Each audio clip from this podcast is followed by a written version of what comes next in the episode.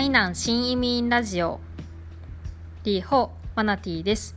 この番組は台南新移民のマナティが持続可能な未来×台南をテーマに日々情報発信している番組です。台南でほどほどなスローライフを送りながら何かヒントを拾ったら皆さんと共有していきます。これからしばらくはマイノリティについてお話を進めたいと思います。本編へレッツゴー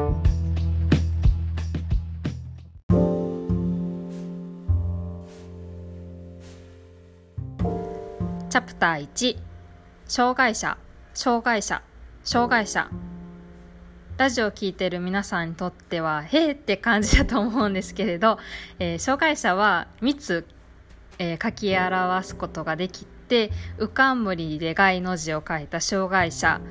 石辺の障害者、そしてひらがなで害と書いた障害者、この3種類に分けられます。書きか書き分けることができます。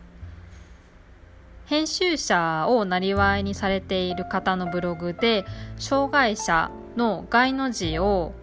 変えることで差別の問題は果たして解決するのか？というような、えー、まあ、この問題について鋭く切り込んだ記事がありました。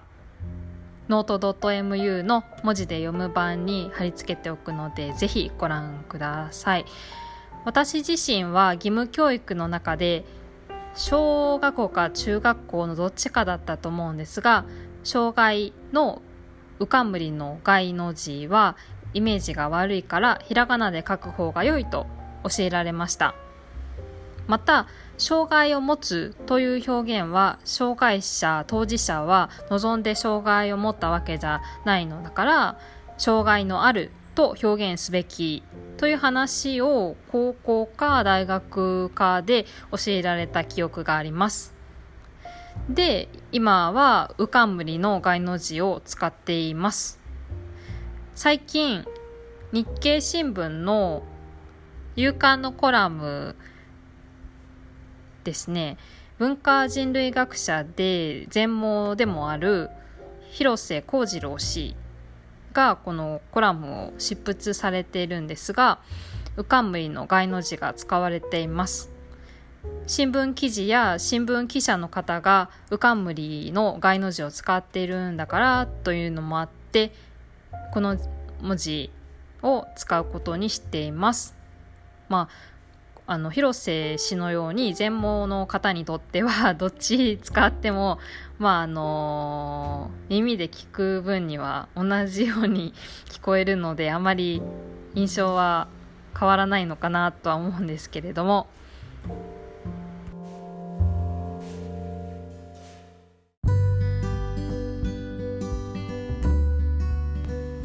チャプター2異文化間コミュニケーション日経新聞10月23日夕刊コラムのプラムプロムナード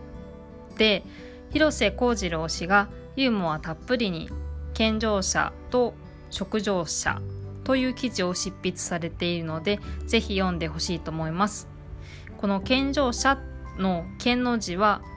健康の健ではなく見るという字を使っています。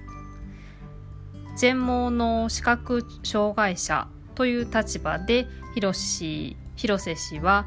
健常者イコールできる人障害者イコールできない人という従来の二分法にはどうしても優劣上下がつきまとうと指摘された上で全盲者は全身のセンサ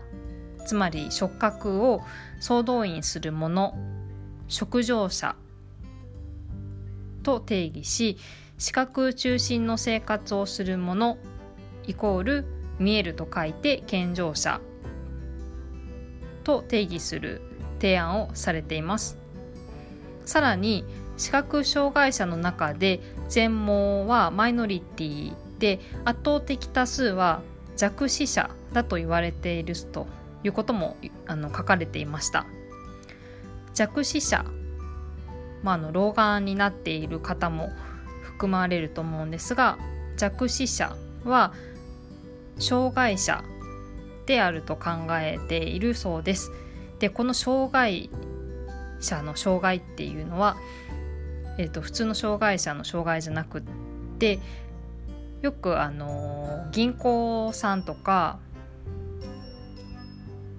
百貨店の人が使う障害という字です。これは三髄に歩くの小の字を使っていて、えー、外の外は外の字ですね。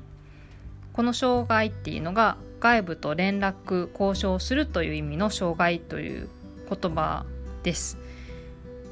でこの障害者弱視者は見る文化触る文化の利点を知って両文化の架け橋となるそういう大事な役割をしてくれるんじゃないか。っていうことを書かれていました。まさにこう異文化間コミュニケーションのこう重要な架け橋となるような存在が弱視者障害者ではないだろうかっていうとても興味深い内容でした。皆さんもぜひ読んでみてはいかがでしょうか。ではまた次回。再会。